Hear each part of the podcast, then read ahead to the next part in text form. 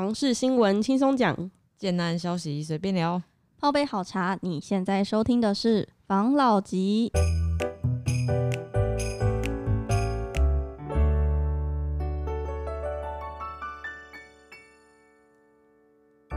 关心你的房事幸福，我是房老吉，我是大院子，我是茶汤会，我是武同浩。我们今天又来聊，就是一些不一样的新闻。第一则的话是，他看台中这区房市两年后将反转，专家揭真相，价码水涨船高。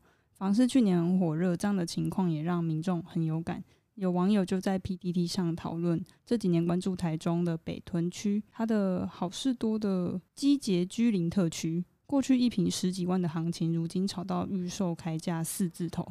听到代销报价的时候，更让他张大嘴不敢置信。但原 PO 认为，这个区域动距很近，假日又车潮很多，房价涨得差不多了，未来两年恐怕会有反转。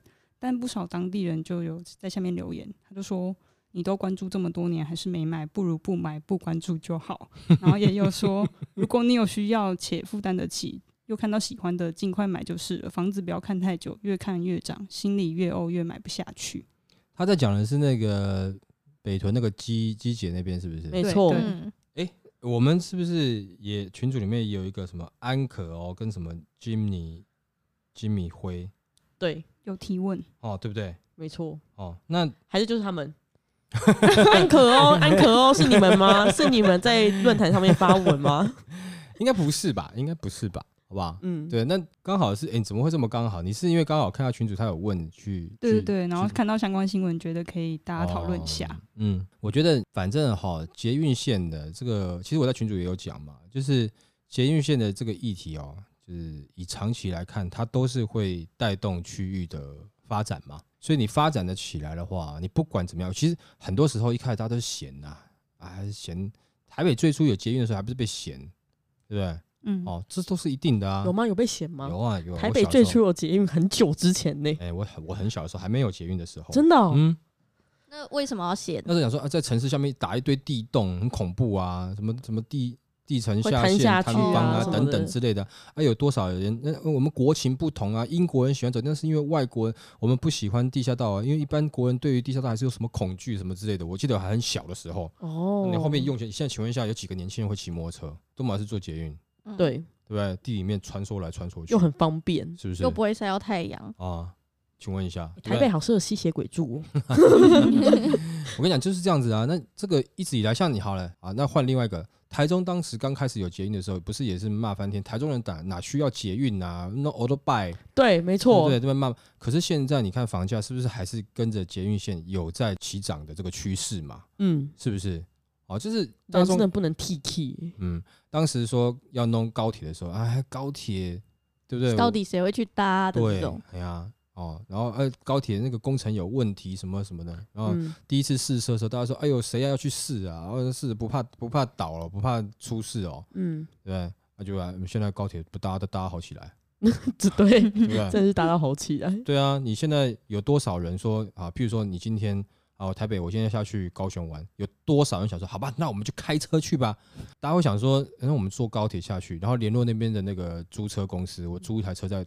在那边玩嘛，比较方便。对，然后我再开到垦丁嘛，对不对？对啊，除非那么累。对啊，不然你因为你中间这段路你 很辛苦哎，那你坐下去四个小时还可以睡觉。对，就而且你要带什么东西你就带着嘛。嗯，啊，去那边就租一台车就开始玩了嘛。没错，对吧？中间你就不用担心了。嗯嗯。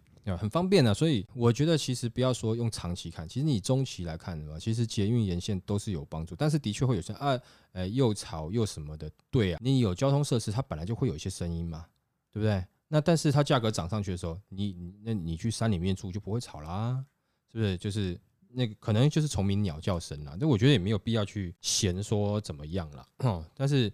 你不喜欢这个区域，那我觉得其实是可以不用看。但如果你喜欢这个区域，我就跟你讲说，就是以捷运沿线来看，其实尤其台北捷运的成功，然后各个县市其实都有开始在考虑这件事情，只是它的人口数啦，哦，搭乘数，它你要去算嘛，它不能赔钱嘛。嗯。但是我觉得这个都是会慢慢起来，尤其当你高铁又贯通全台以后，有没有？你会发现，哎，有些人会愿意开始做了，因为你说以前。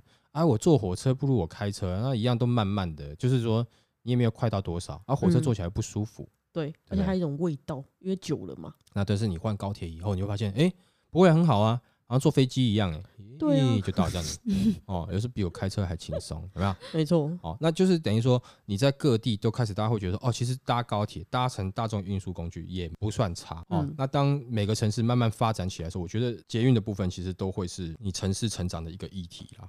所以你以中长期看，那如果你喜欢那边，我觉得你不如早点进去吧，嗯，对不对？如果你那么你嫌那边那么吵，没有，你就先买下来，然后你就不要多讲，等它涨上去的时候，你赶快把它卖掉。因为你嫌嫌它吵嘛，那到时候真的吵的时候，你就觉得说，哇，这个通车声音很悦耳，哎呀，通车，我的车要来了，通车量那么多啊，我房价一直跟着上去，有没有？哎，你又舍不得了，嗯、你听到那哔哔哔哔哔哔哔哔，你就听哦，房价好像一直在提升，哔哔哔往上涨这样子。我觉得其实那个区域有没有？因为那个捷运沿线在那个地方，我觉得其实它应该还是会带动那边的房价啦。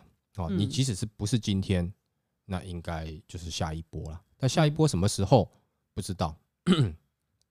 但是你说涨价格涨到那边，那你毕竟台中大城市嘛，嗯，哦，就是你也是六都之一嘛，你又不是小城市，哦，然后再来就是啊大城市的捷运沿线，然后一平四十万，那你去想一下，我们有像这样子条件的大城市捷运沿线，我先讲北市新北，是不是它都是成功案例？是哦。先不讲它是不是这个捷运可以经营的很赚钱很成功，但捷运沿线的房价总是经营的不错，没错，对吧？啊，那现在又开始积捷，积捷一来，那带动桃园，桃园现在也要做捷运了，对吧？对桃园等等的这个，那、啊、还没有通车就在涨了，是吧？是哦，所以如果说啊、呃，因为我们上集是不是有提到说你这个要去避险的一些投资？或是抗通膨一些投资，嗯、这个是个不错的投资标的啊。如果说你以投资来看呢，嗯，哦，但是它你现在你可能这个你必须要有一段持有的时间了。不过也也很好，因为你你通膨不会是这两个月就结束的事情啊，不会啊。对，哦，可能会在这一两年内嘛。所以你等于是他你持有他一两年，我觉得还 OK 吧，还不错啦。那个区域觉得是不错啦，因为案子毕竟也推得多嘛，案子会推得多，毕竟就是大家会知道。他们想要发展那个区域嘛？那入住的人口多了，那自然而然发展就会更快了嘛。好，最怕就是，哎，我有个新兴区域，但是我入住的人口还不多，或者我案子推的没有很多，对不对？那它发展就会比较慢。我这边如果，哎，好，到处都是新建案，到处都是接待中心，那你就会知道，那之后等到一交屋之后，这边至少会有很多人在这边，至少涉及在这边嘛，嗯，对不对？这个人口一多，它自然。就会发展，就会发展起哦，房价也就会发展上去了。嗯，对，哦，因为好像我们那个安可欧有对这边有兴趣嘛，我觉得是就去多看吧。没错，嗯，他可真的可以去多看，因为那个区域不错啦，就是在未来的前景上面也是不错啦。嗯，好，下一则的话是未来房市将会更热吗？七大都会区预售解盘，高雄台积城竟被列观察名单。这几年来，就是房市的荣景就是一直持续。即便去年七月房地合一二点零跟实价登录二点零上路，或是央行啊，他们一直祭出不同的打房政策，但观察去年第四季全台预售推案的市况，就是还是很少，没有退烧。那现在就来看一下七大都会区的那个房市之后的热况。他现在是说台北市的话，现在是以都更为老为主力推案。它现在是价涨量稳，自疫情稳定后，房市都是持续热络。台北市的话，就是速地稀少，都更危老会是推案的主力。开价跟成交价虽然都屡创新高，但买气还是很稳定。整体房市的话就是偏热，然后就是价涨量稳。第二个的话是新北市，它是推案户数持续减少，疫情稳定后买气持续升温，但是新北市推案户数持续减少，主要原因的话是受房价看涨惜售。营建成本难以掌握之类的因素影响，整体房价就是价涨量稳。再是桃园市，它是开价相对较低，因为桃园的案量还蛮稳定的，所以议价率大幅缩减。那大幅缩减就使得成交价维持得很稳定。然后桃园又近年受捷运跟公共建设的开发带动，然后人口也增加，所以它整体而言的话，从去年第四季看的话，是价稳量增为房市代表偏强。新竹县市的话是开价、成交价都持续攀升，新竹县市的话，就是销售表现亮丽，去年第四季开价、成交价都持续攀升。它受惠于美中贸易战的转单效应，电子科技业的景气持续热络，投资需求仍然很强。整体而言的话，是价量俱涨。再来是台中市建商惜售推案户数减少。台中的话，现在是就业人口移入红利，交通及公共建设题材带动下，买气持续很热络，整体房市偏热，然后是价涨量稳。再是台南市的话，它是价格补涨，基期堆高，因为台积电过去了，所以它本来基期比较低，但因为台积电过去，所以它的热度一下就是升温，所以现在就是基期堆高了，然后是价涨量稳的现象。再就是题目提到的高雄市，它是建案惜售延后公开，拟调涨售价。高雄的话是比较特别，它就是价涨量缩待观察，因为台积电设厂议题带动房市，房价持续上扬。市场认为多数的建案就是惜售，所以延后公开，而且在拟拟定调涨售价，导致很多推案量是下降，相较二零二年同期推案量跟成交量都是大幅缩减。整体观察而言，就是价涨量缩，房市表现就是待观察。嗯，你刚刚这个新闻提到的都是它的价跟量，嗯，哦，那刚好这几个区域，其实我自己觉得啦，真正的热区啊，其实是桃园，然后台南跟高雄，新竹算是这里面比较就是排第四的啦，嗯、哦，那你北市新北就是第五、第六了啦，哦，但是。主要都还是就是刚刚讲的上述那三个区域哦，它的涨幅在最近是比较明显一点点，因为都跟最大的建设公司台积电有相关嘛，嗯嗯，对不对？好，那呃，那他们是真正的热点，当然，可是它的题目是房市还会继续热吗？可是他在分析的里面的东西全部都讲的是价跟量，没有提到说热不热的问题。嗯，那我的看法是。热力会消退，没有那么热，没有大家整天要去排队买房子了。你排队买房子，我买，我举例哈，你买的时候二十四万，台南哦，买了二十四万，两个礼拜后你可以三十万卖掉，两个月后你可以四十万卖掉，你当然拼了命去排啊，那就很热嘛，嗯，对不对？但是我现在已经涨到四十几万了，你去排了以后，两个月后你还是差不多的价格在卖的时候，那你怎么办？因为会不会有人去追高价？这是一个很大的问题啊！有没有人再继续往上价格追上去？那你的投资客可能也炒得差不多，你没有太大的获利空间，投资客可能也不想去啊啊！或者说你的基期底已经够高了哦，那投资客要准备的玩游戏的金额比较高了，他可能也也会收手嘛。再加上政府最近会有打房动作嘛。所以，那你光是一个不能换约，那先他们先研发出一些新的手法嘛，哦，新的玩法以后，新的规规避的办法，对啊，嗯，啊，新的新的游戏规则以后，那当然投资客才觉得，哎，这样你可以获利，那他才要进去嘛。像这样的状况，你说投资客不进去，房市一定不热吗？当然也不一定啦，就是你自助客开始会慢慢进场了嘛。但自助客进场，他因为他是刚性需求，所以他在买的时候，他会去考虑一些东西。他不像是你，像投资客，他去，哎，有哪一户可以选啊？多少钱？嗯，啊，选一选就走了啊。你用什么建材？用什么建筑工法？像前一段时间我们不是讲说有地震吗？对，你你到底有没有，比如说自证啊？啊，不要说自证了。就是说，尽量针对地震有一些在功法上面结构强化的部分，部分对加强。那有谁在在意这件事情？没有人在在意啊！我没有要住诶、欸，我只是希望我花个五十万、八十万或是一百万，然后两个礼拜之后我可以赚个五十万。我只是要这样子，对吧？我没有要买啊，我没有要住在这啊，我管它地不地震，我只是看我钱收不收得回来嘛。可是当自助客开始比较多的时候，他。不会像投资客一样，好像好好热哦，一下就卖完了，秒杀。废话，秒杀原因是这些人都赶快要拿去转卖啊！我赶快给你拿到，我等一下赶快丢中介，等一下下午我搞不好我就卖掉了，对不对？那是因为这样的话，你感觉很热。可是租客他去，他可能会看个两次，一次两次，然后两三家看看，最后决定在哪里，然后最后要决定他要问你贷款该怎么贷啦，什么东西啦，这些问题他都会去考虑嘛，因为他要买嘛。嗯，对，所以你说房市会不会热？我认为热度会下降，但是购买的这个自住客还是会出来，还是会去买房子啊。但是你说房价会不会一直因为很热很热那飙上去？我觉得房价涨到这个时间点，应该它的涨幅就会会涨啦，但是不会那么像之前那么夸张，一年涨了一倍，甚至还有一倍多的，不至于到这样子啦。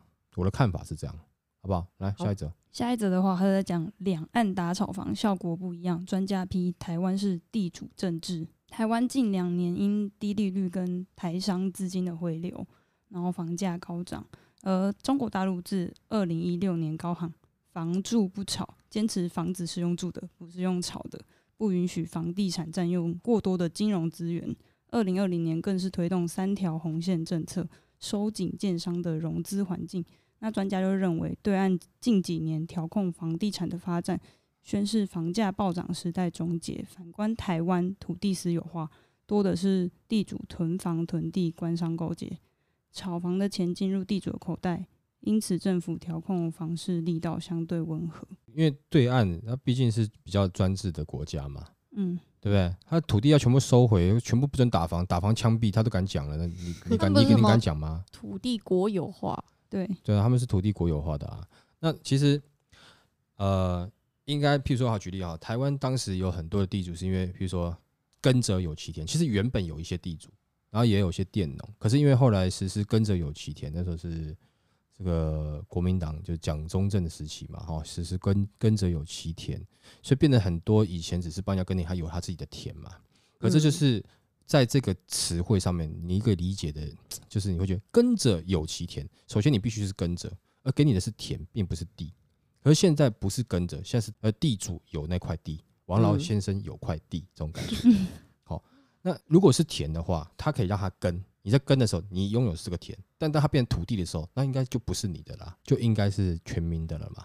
但是没有啦，哦，就变成是大家就继承了这个田地，就变成他的土地了嘛。嗯，好，对，好，但是这政治的演化我们就不管。那到现在，你对于因为有一些呃前辈们就来讲。你要打炒房，第一个你还是最好是先针对土地啊，土地的持有的税率，如果你多的话，那人人就不想拿土地了嘛。哦，如果这个土地是负担的话，那他就宁愿把它卖掉嘛。那你不做这个事情，那地价就是会一直贵嘛。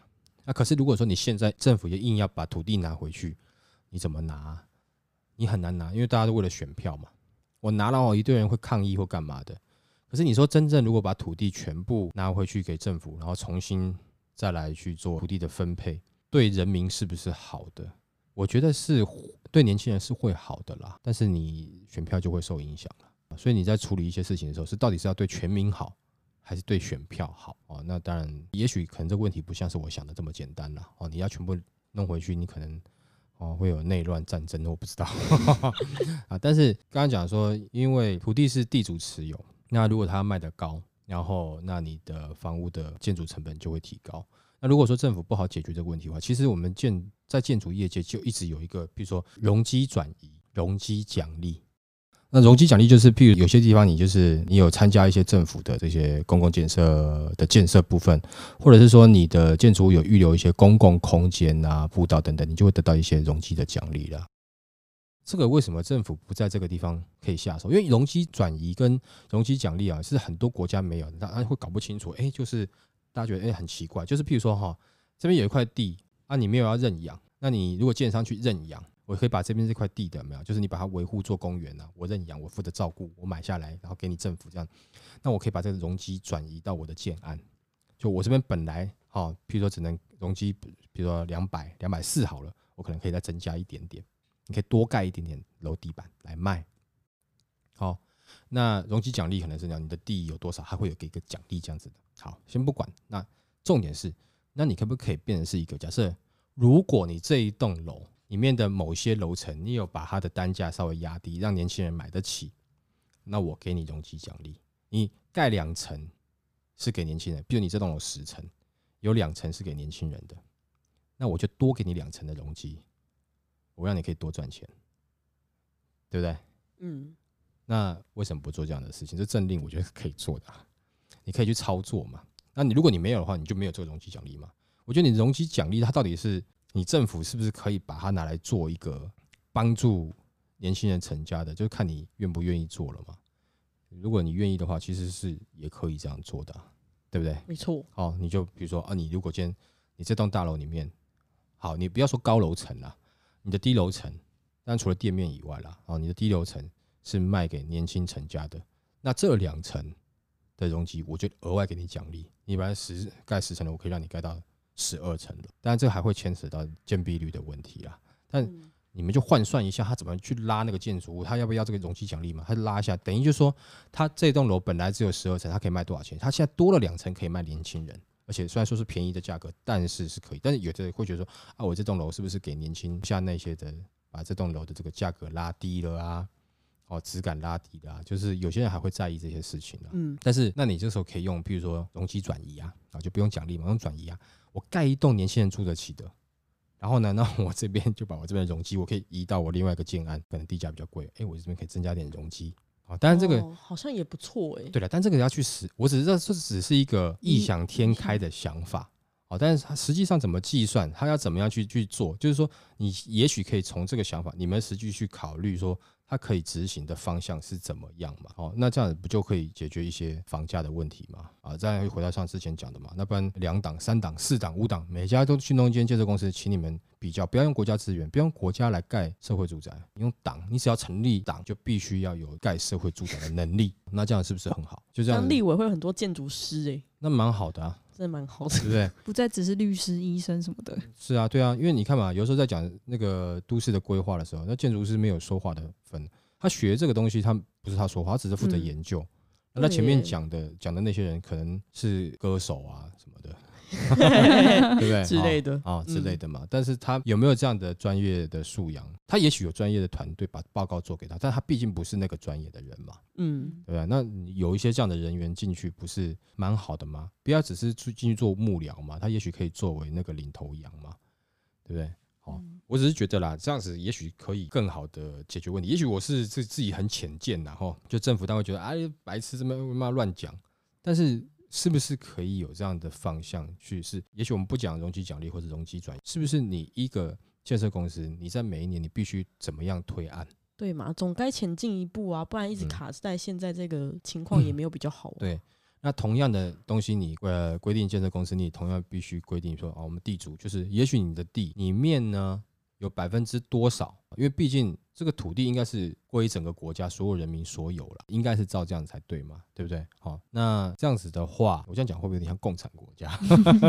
有一点哦。但是我是说，你是不是应该有，比如百分之三十的，应该要提供出来给人家盖符合年轻人的建筑嘛？这样会比较好啦。哎、欸，我还想要分享一个新闻。嗯，这新闻是桃园高铁站。我们之前不是有讨论，就有一个就是开发案，对，就有一个地上在那边招商吗？高铁前面那一块，对对对对，很大那一块，他已经确定是由国泰人寿得标，他想要打造成休闲娱乐的商务城。然后这一个新闻，他是说。你讲的是青浦那一块是吧？对，青浦的那一块，嗯，就国泰人寿预计将打造复合式休闲娱乐商务城，投入金额超过两百六十亿，嗯，然后它的复合式休闲娱乐商务城是置地广场桃园，然后它还要融合桃园都市发展脉络，像山河。糖的意象，糖是皮糖的糖，就是其实我自己是，就是蛮好奇的。然后他规划智慧办公约五点二万平，嗯，购物广场约五点六万平，还有一个星级旅馆约九千平等，总开发楼地板面积达约十五万平，嗯，因为这个土地它是在桃园高铁站的站前第一排的一个完整街廓的地上权，它的土地面积其实蛮大，就三万两千四百二十四平。嗯，然后它就是目前铁道局的三大旗舰招商计划之一。然后之后呢，因为去年就是有讨论到台中的乌日站站前也有地上权，它已经顺利签约了。然后那边也是新建超过十万平以上的商业空间。然后接下来第三个案子，嗯、就是铁道局的第三个案子是新竹高铁站前的地上权。嗯，然后它也是预期将吸引大型不动产投资商与经营业者进场。我觉得这样子不错啊，这样子。可能又有一波涨势了嘛，对不对？你看，像青浦，它最近的价格大概都四十几了嘛，差不多，嗯、对不对？哈、嗯，那也有一个案子啦，哈，我们知道的一个案子，它这个是应该算青浦区内最高嘛，不过它是有搭装潢一起嘛，但它有到六十级了。嗯，哦，它是搭装潢一起啊。那如果你不要装潢的话，你就是空屋的话，好像也差不多四十多了哈，嗯、对不对？所以也就是说，这个消息下去的话，其实是现在可能政府有一些打房措施哈，但是还是自住客应该是会很想要过去啦，嗯，对不对哈？那那边应该还是会有一点，你说涨很高可能不至于啦，缓缓的应该是会啦。国泰都已经下去，应该不至于弃标了啦。可能等到时候盖好的时候，房价才会咻的往上。对啊，那个时候价格就会呃，如果说对那个区域有兴趣的，尽早了嘛，哦，嗯，那新竹竹北这边也一样嘛，对不对？对啊，竹北那边现在就已经很贵了，嗯、这个再下去不知道又要涨多少。就新竹竹北的那个高铁特区，其实开发也算是差不多饱和了啦。嗯，那它可能会往后面再扩，它后面那是什么？琼林是吗？往琼林那个方向，嗯，对不对？再扩扩过去，有可能啦。哦，如果说他的招商是招的不错的话啦，嗯，哦，那当然台中乌日我们之前有讲过嘛，对不对？中间一段时间说不去了嘛，对不对？对啊，哦，然后一不去，那个价格突然又有松动，那现在又确定，那所以在那个地方哈，就是因为它有发生过有要去又不去，好啊，现在又要去，所以它的那个力道，大家会觉得要涨的时候哈，可能就是会有带一点点怀疑啦。就譬如说我跟你求婚啊，你说你嫁我。对，然后我同意了，然后我不行，后来又跟我讲我不行，我还没准备好婚姻，哎，后来你又跟我讲说好了，我准备好结婚了，到底我要娶还不要娶？我也惊惊嘛，可能中间就换人了吧，惊心啊！对啊，是不是？就是这你如果说一下要一下不要哈，就会有的时候会让人家稍微紧张一下下哦，所以那边可能呃，投资人或是支出的，就看那个区域就觉得说呃啊，那会不会又不来？会怕。我觉得台中乌日的氛围一直没有，一直没有那种就是高铁站应该要有的氛围的感觉。对，因为它毕竟它的它的距离拉的是有一点远，哎、嗯，而且台中的腹地真的是是够大。嗯，好，那光是台中自己市里面的有一些的从化区域啦，像呃北屯北屯嘛，哈、嗯，对？因为刚好呃前几天刚好也有群主面朋友有没有也在问嘛，嗯、就是说。沿海海线那一带的的发展嘛，哈，然后那边也有呃中科的加持嘛，嗯，对不对哈？那那边的捷运沿线有可能造成在沙鹿那边有一个双铁共构的一个，这我们之后再找时间来介绍那边了，嗯，详细一点的。对，那等于说那边它还有其他的地方的前景看起来会比乌日来的，不是说乌日没有前景啊，但是感觉它的哦距离稍微遥远一点点，嗯，会比较慢，对，会感觉比较慢。哦，那其他的区域好像就会稍微比较可以快一点点，嗯，哦，所以乌日其实讲到台中，其实大城市，台乌日也算是个大站，对不对？哈，那就真的是有点慢。没错，可是我到台中我都不会想坐高铁，因为乌日真的太远，乌日要到市区太远了。太远了，嘿，你到你坐高铁到乌日，乌日进市区要四四十分钟，对，超闹事的。通常都是比如说跟客户约外地开会，他们就会约在高铁站的这种啊，他真的很有点不太方便。而且有的时候我是觉得台中高铁站那个，你如果你是开车过去，要在那边停车哈，然后要再坐在那边坐车去别的地方。我常常有的时候哈，之前在开那个，我会开错啊。对，他那边的路很乱。对啊，有点就不好记啦。高铁设错点了啦。不过不管怎么样啦，迟早那边还是会起来的啦。是没错，对不对？好、嗯、，OK，那下一则。下一则的话是十七县市房地合一税翻倍收，专家探购屋人成牺牲者。专家表示，房地合一二点零去年七月开始上路，投资客卖方都是先观望，随着市场持续升温，纷纷把房地合一重税转嫁给卖方，拉高房价，由买方负担。这是近半年多来各地房价一路攀升的原因之一，也是政府打房政策接二连三，房地合一税却不断创高的主因。他说，这种情况在房价还有空间的题材区、低价区尤其明显，很多售屋人心中已经有一个获利的数字，那赋税部分就直接加在售价上，变成由买方承担。新制上路，投资客照卖，国库丰收，有刚性需求的购物人就成了重税下的牺牲者。啊，这个不是 我们之前也有讲过一个一样吗？就是租屋最后就囤房税嘛，最后的租租租客，对，就是他要去承担这个的后遗症嘛，嗯，对不对？啊，你现在这个打房，这打房在买卖也是一样啊，反正我就是这个我们也之前也讲过了嘛，但投资客他一定是赚他要赚的嘛。哦，然后剩下的这个就是接单的人去接手嘛，嗯，对不对？啊，那国家就是开心的有税收嘛，嗯，哦，对啊，就是卖一次国家就税收一次，哎，嗯，那与其划算，不是啊，与其这样的话，拜托政府干脆不要打房好了。没错，对对你不最近真的越来越有这种感觉。对啊，你看哦，你把税加税增加了，哎，你政府赚到钱了，你赚到税了嘛，对不对？嗯、啊，投资客他把成本灌进灌进去，就是税的成本灌进去，然后还有他的利润，他也赚到钱，他退场嘛。那我要住的干，我更难住了，我更贵。你你打房以后，你们两方都爽，爽爽的开心。啊，我变更贵，你打房到底是为了什么打房？是为了我吗？就像我们上次有讲嘛，那租客也是一样吗？你打房是为了这些租客他能够租到好的房子吗？他未来怎么买房子？对不对？嗯、你你有为了我吗？还是你只是打个正绩？你有打，那那你还是干脆你不要打，你让它自然涨，你让它自然炒作。反正我至少我不用，对我至少不用付这么多钱。为什么？因为他们现在就是直接，譬如说我本来想说我加五十万卖你，哦不行哦，因为我加五十万卖你，我拿不到五十万，说我加一百万那卖你，我才拿到五十万。那你这时候。状况下怎么？那我就只能忍痛啊，买了啊，啊税金就乖乖缴了啊，不然怎么办？嗯，那你打完打房，打完以后，我比原来买起来更辛苦。你的打房没有得到，就是让我们没有实际受惠，这很奇怪。你打房，你有税收；你打房，投资客还是转卖；你打房，最后把房市打趴了，建商倒了，赔钱了，我还是没有房子买。请问你打房是打给谁的？你在打爽的是吗？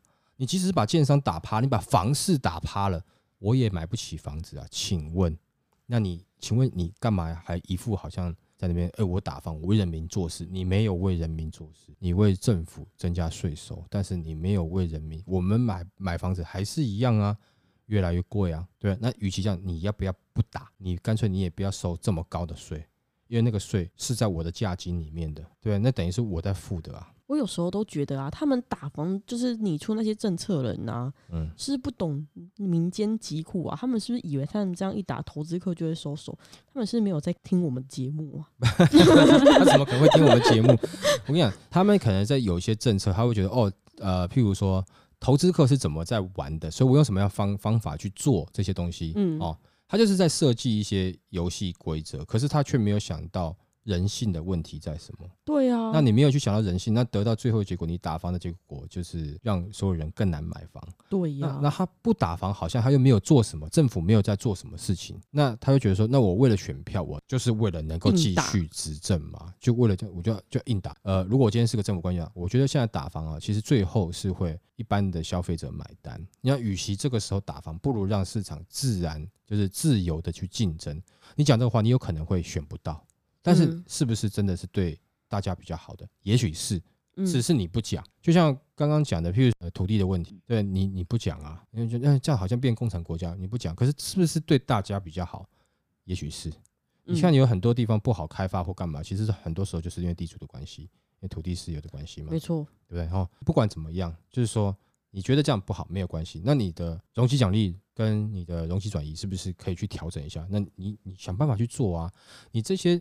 其实我觉得反而是对于你房价的抑制，是因为东西就这样嘛，你供给的量多了，嗯，选择多了，自然就会价格下来，对不对？那你让它选择不多，供给量不足，那自然价格就是上去啊。没错，这个就是这样，这没有办法的事情啊。然后再来说，你说啊，那蛋黄区，对啊，那你如果你你政府有心，你把蛋黄区弄多一点呢？啊，蛋黄区不是那么容易，对嘛？我当然知道不容易嘛。但是你毕竟是一个国家的政府嘛，你懂我意思吗？或者是你是一个地区的首长，你总是有办法去做这样的事情嘛，对吧？不然你让我做做看啊，我做四年，如果不行的话，我跟你道歉，我给你写一个这个悔过书，好，比如说我当总统当四年，然后我做不好，我写个悔过书，我下台，哎，爽爽的啊，是不是？好，所以但这个开玩笑了，或者是说有这么多的方式可以去做，那偏偏要用这样子的方式去。打房打到最后的结果是这样子。其实他一开始在讲的时候，我们就啊，投资客一定可以有怎么样的解套方式，可以怎么样怎么样怎么样了，那就是开玩笑讲嘛。但是现在这你不好开玩笑，是因为现在等于是所有的这些后果是要一般的自住客跟租屋客去承受。嗯，在某些层面上面，这个是很不公义的。大家作秀，大家爽完一轮，大家拿到自己的钱，当选的继续当选，投资客继续赚到钱，爽，建商也是案子卖爽爽的。我呢，我当时在那边跟你啊摇旗呐喊，哎，对不对？你要要帮我们就是居住正义，嗯，那最后结果我呢，我还是在那边摇旗呐喊，但这次是跟你讲说我还是买不起房子，哦，这是不是感觉有点难过？很难过啊。哦，所以如果说可以的话，是不是有机会政府这样改？我不知道。但是我们现在看到的是，像之前也就讲说，呃啊，你看韩国打房没有用了，那么台湾这次不一样，会怎么样？怎么样？没有啦，你这样打还是没有用啦。嗯，真的没有用。这个涨不是少数一两个人他操作让他起来的。我跟你讲，如果说今天你打房会有效果，就代表你认为市场起来是因为投资客，那可能这个看法就不太对了。那景气不好的时候，为什么投资客没有办法把房地产市场炒起来呢？为什么没有办法？所以也就是前提是整体的景气跟你整个国际金融的一个状况，对不对？投资客讲实在话，他也是搭顺风车啊，嗯，他只是助长而已啊。但是你根源是什么？真正涨的根源是什么？你如果你没有看到的话，那可能啊，你只是打投资客，投资客下去了，你的房价真的下得去吗？就像现在的结果啊，你房价没有下去啊，投资客是退场啦，对啊，那留下来的呢？留下来的你政府吸收吗？没有啊，谁吸收？买房人吸收。对，好。哎，这讲起来，怎么讲到最后很悲伤啊？对，讲起来就有点感慨，因为像上次一样嘛，在讲那个，我会觉得这个是不公平嘛。嗯，这有时候是一个不好的政策得到的这样的结果。你干脆你现在鼓励大家哈，这个预售屋换约，哦啊，政府我也不要课那么高的税了，你们就去换吧，你们就去弄吧，嗯，对不对？反正你吵吵吵到最后，它一定会有个吵不下去的状况嘛。对啊，你看现在不是要课重税吗？嗯。那如果他们这样子开放换约啊，然后补课重税啊，这样最后叠到投资客这样转来转去，叠到最后一个人身上，搞不好还比他被前面课重税加的那个税负还要少。嗯，而且在另外一个人道，如果说政府有没有就鼓励有没有哦，就是他们去投资客去炒房，然后呢，嗯、但是你都必须就了解到，你就会公布嘛。哦，哪个案子有在炒？嗯、那你自助客久了以后，一次两次，你久了以后，你我就可能不看有投资客在炒的案子嘛。嗯，那自然而然投资客不就慢慢走了吗？